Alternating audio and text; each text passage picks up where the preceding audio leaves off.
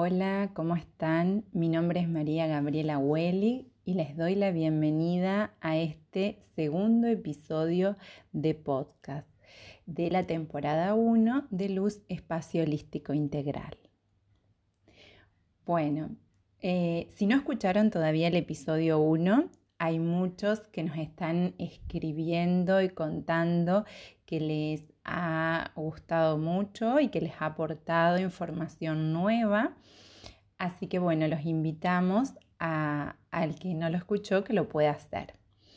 Hoy en este nuevo episodio vamos a descubrir los mandatos. Bueno, un tema que trae mucho, mucho, mucho para hablar. Descubrir los mandatos. Bueno, eh, este, este tema principalmente eh, me gusta mucho trabajarlo en cada consulta, pero también eh, ahora estoy desarrollando un taller grupal en el cual específicamente hablamos de mandatos. ¿Por qué? Porque es un tema que em, siempre nos convoca cuando hay un consultante con una problemática a decodificar. Generalmente eh, a mí me gusta explicar que todo lo que nos acontece en nuestra vida tiene que ver también con toda una historia familiar y esta familia está inserta en una sociedad, entonces también va a tener mucho de lo, que está viviendo la sociedad y a su vez de la cultura en la cual está inmersa eh, esta sociedad. Así que bueno, es como un tema que tiene muchas aristas. Pero vamos a empezar eh, diciendo de qué, qué es lo que quiere decir la palabra mandato. Según Diana París, en su libro Mandatos Familiares, ella nos cuenta que la palabra deriva del latín manus, de mano, más dare, dar, y hace referencia a un encargo que debe ser dado en mano. ¿sí? Por eso se entiende que es como un tipo de contrato. ¿Sí? mediante el cual el mandante confía que em, va a poder cumplir eh, esta, esta, gestión, este mandatario, ¿no? Es como que hay una, una también hay como un vínculo muy fuerte porque uno dice, bueno, es dar algo en mano. Cuando uno da algo en mano, por eso es que la persona lo siente como que lo tiene que cumplir sí o sí. Bueno, hay mandatos, dice Diana París, que son buenos, positivos, porque nos, nos aportan recursos, porque justamente hacen que nosotros comencemos desde un determinado lugar, pero hay otros que se vuelven tóxicos, ¿sí? ¿Cuándo se vuelven tóxicos? Cuando nosotros ya no podemos Em, elegir, ¿sí? Bueno, ahí es eh, un tema, digamos, donde nosotros ya sentimos que no hacemos lo que deseamos, que cargamos una deuda infinita de amor sin límites, cuando enfermamos, ¿sí? Cuando enfermamos y eh, cuando estamos repitiendo una historia como en automático, sin procesarla, como no, si nosotros leeríamos un cuento una y otra vez y se vuelve a repetir. Entonces, em, acá es donde nosotros decimos, bueno, eh, hay que hacer un alto en el camino y hay que empezar a revisar qué nos está pasando. Por eso es que yo les decía que, que siempre atrás de una consulta por algún bloqueo emocional, por un eh, síntoma físico, por una enfermedad, eh, por una catástrofe que decíamos sea económica eh, o lo que fuera, siempre hay una historia, ¿sí? siempre hay una historia familiar y, bueno, y como decíamos, además social y cultural que, que está ahí eh, que está ahí dando ese marco para que suceda. Y además de, esta cuestión que nosotros decimos de, lo ancestral, también eh, vemos que es necesario transitar en algún momento por este paso, porque uno necesita identificarse, sentirte parte, eh, sentir que uno pudo desarrollarse y desplegarse en la medida en que se identificó, que hizo apego, que pudo crecer. Pero cuando uno ya deviene adulto y, cada vez un adulto más maduro, con determinada historia, llega un momento en que esto ya es como que decimos, bueno, acá hay algo más, ¿no? Cuando uno ya se plantea, no puede ser solo que, no sé, que sea mala suerte, que me pase a mí, que, bueno, y entonces ahí empezamos a indagar en la ficha del consultante, por ejemplo, si es en la consulta individual, qué refranes se decían en casa, qué películas o cuentos miraba de pequeño. Todo esto nos va a dar una determinada información, ¿sí? Eh, un, vamos a tratar de hacer un hacer consciente, un saber que está ahí oculto, doloroso, que muchas veces eh, involucra secretos familiares que tienen que ver con algún trauma y que uno al poder develarlo, sacarle el velo, volverlos visible, identificarlos, ponerle palabras, imágenes, ya eso al reconocerlo libera. Libera a la persona que lo está viviendo, de alguna manera libera al árbol, ¿sí? Y a las próximas generaciones. Entonces, nosotros, ¿no? ¿Cómo vemos ahí la, la posibilidad de transformar y de cambiar a partir de detectar solamente, de reconocer? Y una vez que reconocemos, ¿qué podemos empezar a hacer? A ir modificando, a ir cambiando esta creencia, a cambiar esta forma de considerar o vivir, ¿sí? Esta forma de, ubicarnos o posicionarnos en la vida. Y eh, esto va a ir permitiendo a la persona eh, tener una nueva identidad, seguir perteneciendo al árbol y además aportar algo a este árbol, una nueva información, nosotros decimos, ¿sí? Acá lo voy a tomar Alejandro Jodorowsky, que él justamente eh, tiene esta mirada desde lo, eh, desde la psicogenealogía, ¿sí? Y él dice esto, que cuando nosotros hacemos algo diferente, novedoso para nuestro árbol, le estamos aportando una nueva información a nuestro árbol y este árbol aporta una nueva información a la sociedad en la que vive y esta sociedad a la cultura. Entonces vemos cómo em, todo lo que se va generando va produciendo un cambio y no es que queda eh, ahí en, la persona solamente. ¿sí? Eh, esta es una onda expansiva que se va trasladando en todas las direcciones y en todos los aspectos. Por eso es tan importante, ¿no? ¿Y, por qué nosotros hacemos tanto... Eh, foco en la infancia, en los primeros años de vida, desde biorrizoma, como cuando hacemos este trabajo grupal. Em, ¿Por qué? Porque todos tenemos una historia previa en la que estábamos em, inmersos, en la que fuimos pensados, deseados o no, en las que se nos puso y se nos eligió un nombre, un, un día para llegar, una historia, Eh, dice Gioconda Belli eh, en el libro de Diana París, dice, todos tenemos un deber de amor que cumplir, una historia que hacer, una meta que alcanzar. No escogimos el momento para venir al mundo. Entonces ahí vemos cómo en realidad, dice Diana, los, ancestros modelan los rasgos que vamos sumando como capas de hojaldre en nuestra personalidad.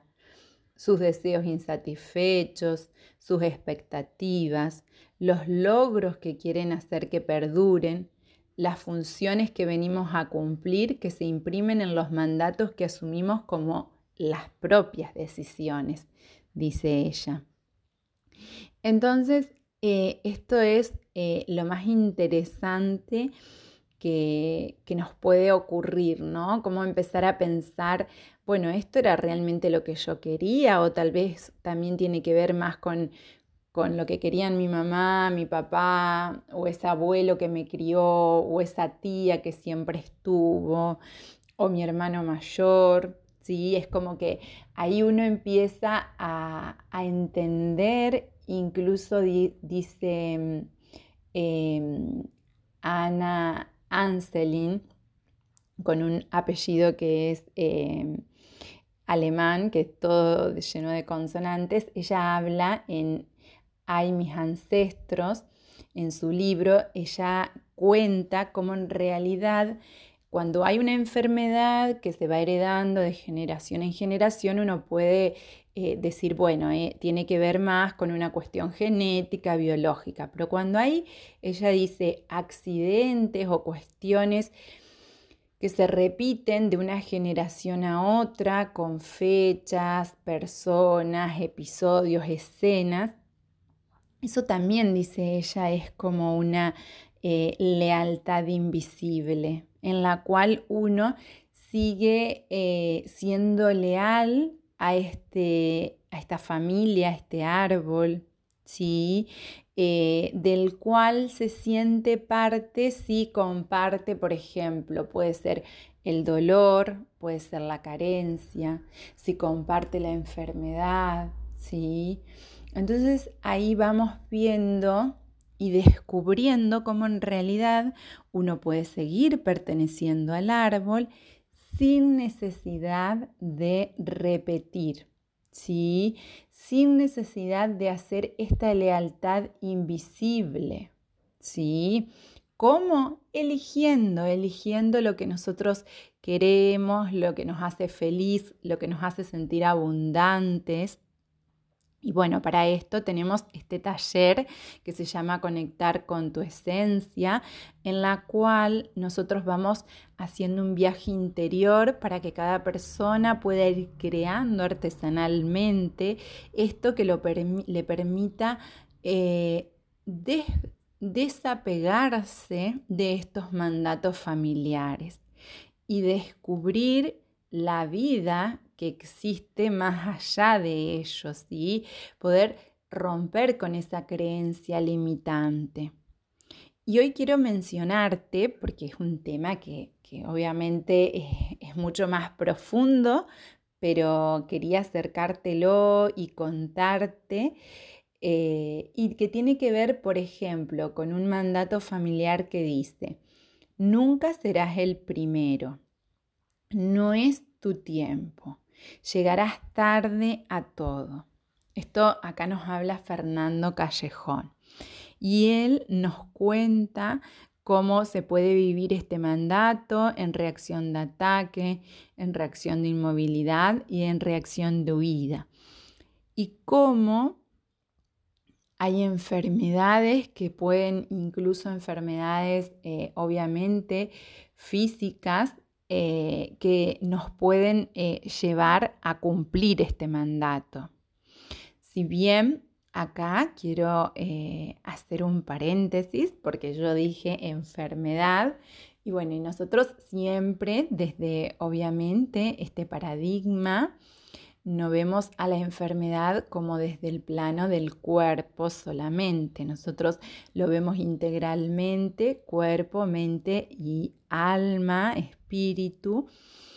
Y em, tomamos a eh, Hammer, al doctor Hammer, que él dice que, bueno, que generalmente la persona ha vivido durante un tiempo, un episodio o una situación en la que se ha sentido solo, que lo ha tomado por sorpresa, que se ha quedado sin palabras y ante cual eh, no sabe cómo resolverlo y em, realiza una, una enfermedad como una forma de supervivencia, ¿sí? como una forma de adaptación para continuar. Entonces a nosotros eh, tomamos desde ahí como esta eh, cuestión integral y desde ahí trabajamos en biorrizoma, en este taller grupal, online. O sea, vamos trabajando desde lo integral, no solo eh, en el cuerpo, sino también a nivel de los pensamientos, de las emociones y del espíritu. Porque acá también Bergelinger nos habla que hay un espíritu, hay un alma familiar que vela para que cada uno pueda tener su lugar, ¿sí? En esta familia, eh, en este árbol. Bueno, Dicho esto, continuamos con otro mandato familiar del cual nos habla Fernando Callejón, que es un médico rosarino, y él eh, nos habla de otro mandato que dice así, tienes una deuda con nosotros. Entonces, bueno, él dice en una reacción de ataque va a ser pago con intereses lo que debo, vieron esas deudas que nunca las terminamos de cancelar o esta reacción de inmovilidad me escondo para que no me encuentren o en huida creo distancias para escapar. ¿Sí? Pero eh, en definitiva es no puedo terminar de escapar. Bueno, el otro mandato tiene que ver con debes asegurar la felicidad de otros, de los otros, ¿no? El otro era de la deuda. El primero, ¿se acuerdan que era no iba a llegar? Sí, que por más que se apresuraba, no llegaba. El segundo tenía que ver con pagar una deuda, sí, que nunca se terminaba de cancelar. Y ahora era debes asegurar la felicidad de los otros. Wow, ¿no? Este es fuerte. O sea, postergando la propia, ¿no? Ahí queda implícito.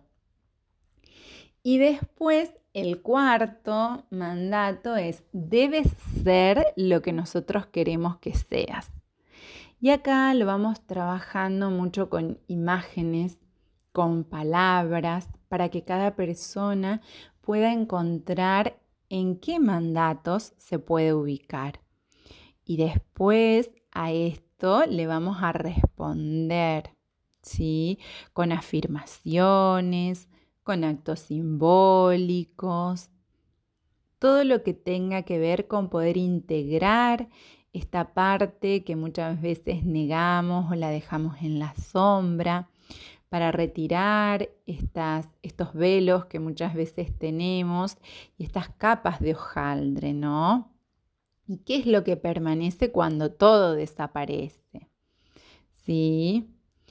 Bueno, nosotros decimos, es ser más que intentar ser. Y eh, justamente eh, estábamos hablando en estos días de fluir y nos seguían respondiendo esto de cómo todo se va acomodando. Y muchas veces cuando nosotros dejamos de responder a estos mandatos empieza a pasar esto. Las cosas parece que solas se van eh, organizando, acomodando y va apareciendo lo que tal vez nos parecía tan difícil como ser felices, abundantes o haber, eh, vivir nuestra vida, ¿no? Así que bueno, es, es un desafío, pero es un desafío pleno eh, y que tiene que ver con nosotros y nuestra vida. Así que como te decía, te invito a romper con todas esas creencias limitantes que también yo contaba, muchas veces suele ser esto, no tengo dinero, no tengo la edad, no tengo el tiempo, que son excusas que nos inventamos a nosotros mismos para que para seguir sosteniendo estos mandatos, ¿sí? Para mm, estar ahí sin ser felices, sin ser abundantes, plenos, sin encontrar el propósito en nuestra vida. Así que, bueno, espero que te haya gustado, que te haya servido, tal vez te sonó eh, o resonó, diríamos nosotros, algo de todos estos mandatos de los cuales estuvimos eh, hablando. Eh, y ojalá que también hayas encontrado eh, aquella creencia que hoy te está limitando y no te permite eh, lograr la vida que querés. Así que bueno, mi nombre, como te dije, es María Gabriela Welly y el sábado 23 voy a estar realizando el taller Conectar con tu esencia, que vamos a trabajar y desprogramar estos mandatos. Así que te espero y te mando un beso grande. Que tengan un hermoso fin de semana y una linda semana. Los quiero mucho.